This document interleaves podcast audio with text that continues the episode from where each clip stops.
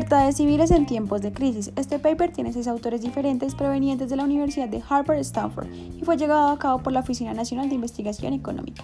En un mundo normal con un sistema democrático, las libertades del ser humano son respetadas y garantizadas, pero esto cambió debido a la pandemia por el COVID-19, por lo cual se comenzó a hacer un intercambio entre las libertades civiles y el bienestar social. El COVID-19 afectó a la gran mayoría de los países, por lo cual los gobiernos tomaron acciones para combatir este enemigo, restringiendo viajes, actividades cotidianas, como ir a un centro comercial, al bar o al trabajo.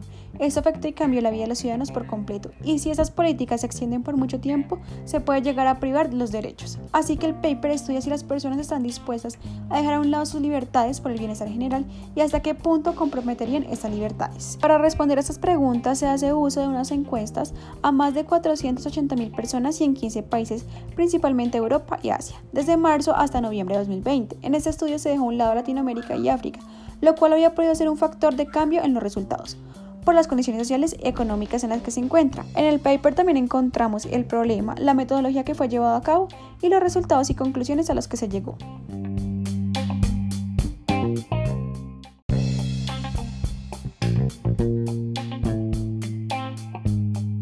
La problemática que aborda el paper gira en torno a que las crisis generan una visión clara de las sutiles compensaciones involucradas en las libertades civiles, sin embargo, las políticas de emergencia durante una crisis a veces se convierten en un pretexto para deteriorar los derechos a largo plazo.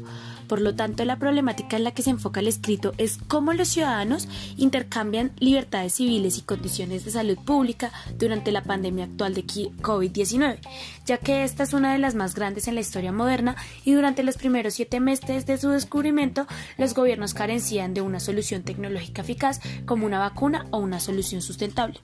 A medida que el mundo se enfrenta a esta crisis global, en el documento leído se proponen las siguientes preguntas problemas. ¿Qué están dispuestos a sacrificar los ciudadanos y qué son los que apoyan firmemente sin importar las circunstancias? ¿Cómo varía esto entre países, entre personas dentro de los países y con el tiempo? ¿Qué factores dan forma a las opiniones sobre tales compensaciones? Por lo tanto, el foco del presente documento va ligado a qué políticas públicas y cómo los gobiernos deben promover agendas políticas y además de esto, cómo los ciudadanos visualizan las condiciones de salud pública y libertades civiles enfrentándose a la pandemia.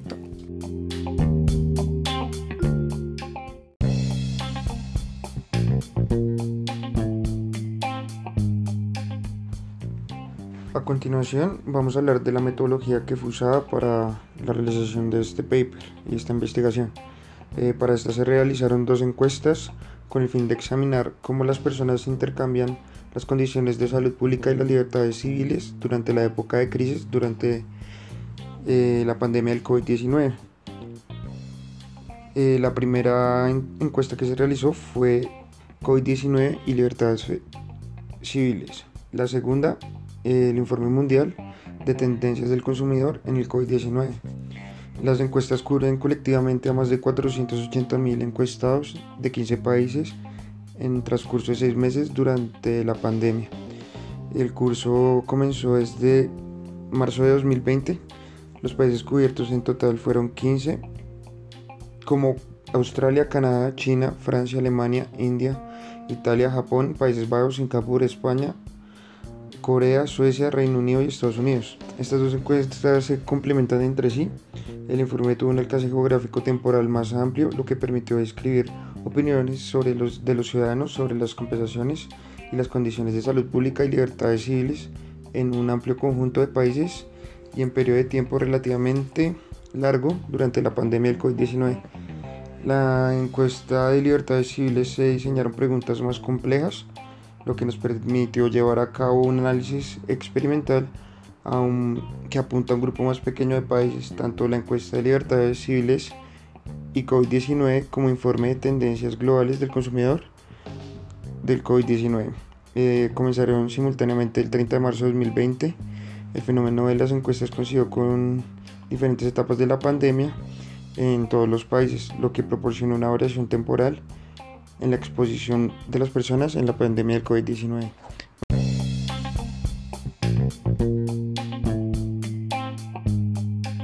Respecto a los resultados, descubrimos que la exposición al COVID-19 aumenta de manera significativa y sustancial a la disposición de las personas a renunciar a algunos derechos y libertades para mejorar las condiciones de salud pública.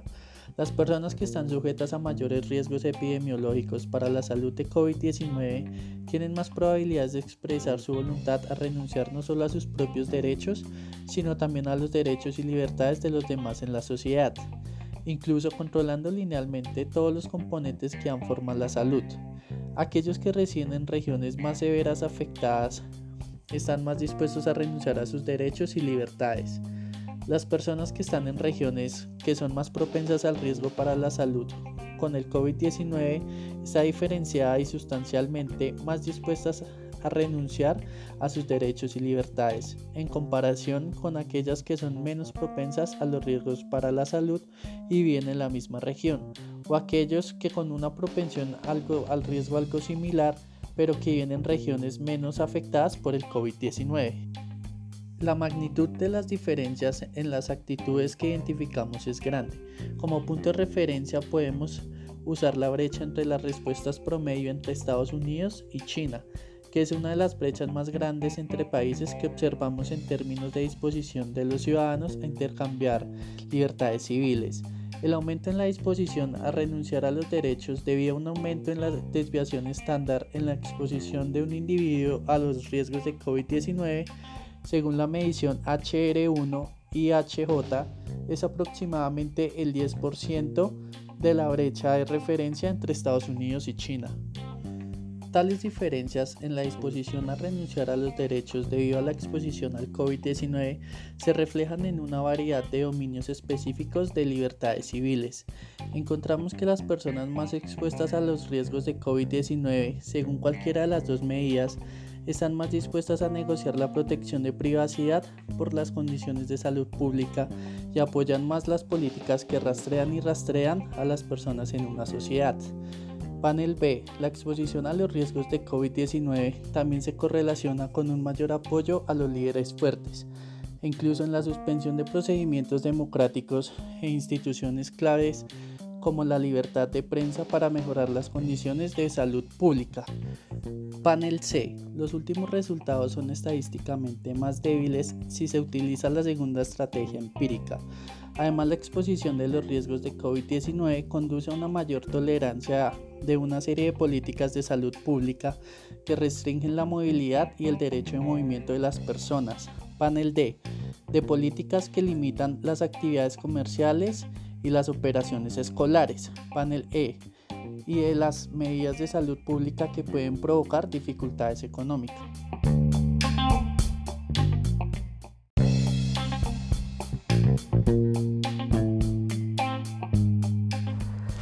A modo de conclusión, el paper nos muestra que las libertades civiles, incluida la protección de la privacidad, la libertad de expresión y la libertad de movilidad, son base para las democracias civiles.